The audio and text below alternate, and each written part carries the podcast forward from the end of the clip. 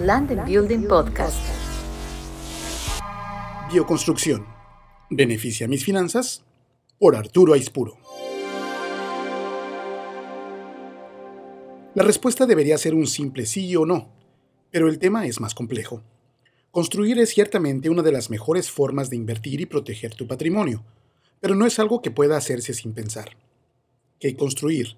¿En dónde? ¿Y con qué características? Son tema de especialistas, a quienes puedes y debes acudir, si lo que quieres es en verdad beneficiar tus finanzas. Déjenme explicarme con el contexto actual.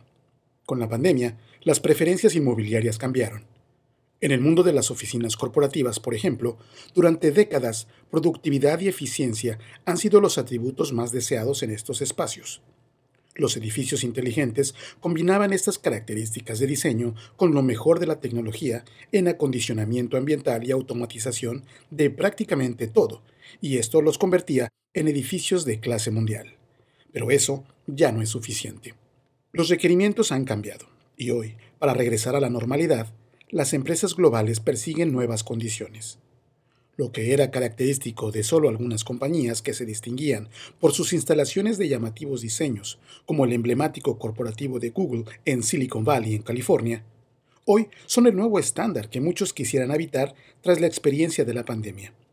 Espacios amplios que garanticen no solo la productividad, sino también un sano distanciamiento, instalaciones sanitarias y controles adecuados a las nuevas reglas de higiene frecuente comedores para que sus trabajadores no salgan a tomar sus alimentos en la calle, vestíbulos y circulaciones espaciosas, con ventilaciones e iluminaciones preferentemente naturales, atributos que se cotizan ya por encima de lo que conocíamos como espacios AAA. También los proyectos de vivienda están cambiando.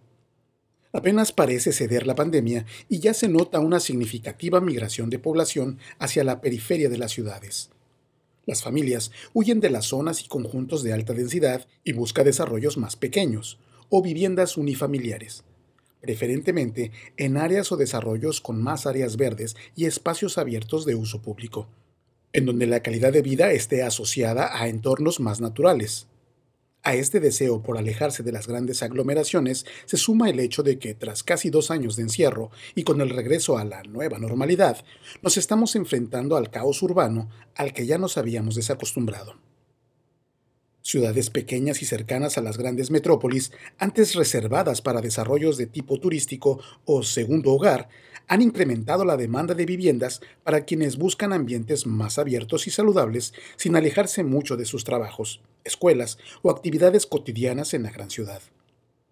Clusters residenciales y desarrollos campestres que ofrecen estilos de vida sustentables e incluso de autosuficiencia alimentaria, incluyendo entre sus amenidades áreas arboladas, viveros, invernaderos, huertos familiares, pequeñas granjas y el equipamiento comercial y de servicios necesario para no tener que salir del conjunto. La arquitectura bioclimática y la incorporación de elementos naturales dentro de los proyectos residenciales ven ahora un verdadero renacimiento y se están convirtiendo rápidamente en una tendencia global en prácticamente todo el mundo. La orientación y el asoleamiento adecuado han vuelto a ser un tema fundamental espacios más grandes, iluminados y ventilados de manera natural. Balcones y terrazas, jardines y patios se cotizan muy por encima de departamentos en conjuntos con todas las amenidades construidas en espacios a cubierto, que antes de la pandemia se vendían literalmente como pan caliente.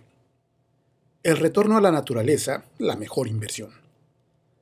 Las discusiones formales en prácticamente todos los foros realizados en los últimos dos años sobre cómo deberían ser los nuevos proyectos apuntan hacia un indispensable retorno a la naturaleza en los conceptos de diseño y construcción, por lo que ya muchos desarrolladores vislumbran estos cambios como el nuevo nicho de mercado, al que apuestan en la reconversión de sus activos y en la construcción de sus nuevos desarrollos. Falta todavía mucho por verse en este inesperado giro del mercado inmobiliario pero así como muchos aseguran que el teletrabajo llegó para quedarse, todo indica que la demanda de espacios con mayores atributos de calidad de vida asociados a la naturaleza también permanecerá.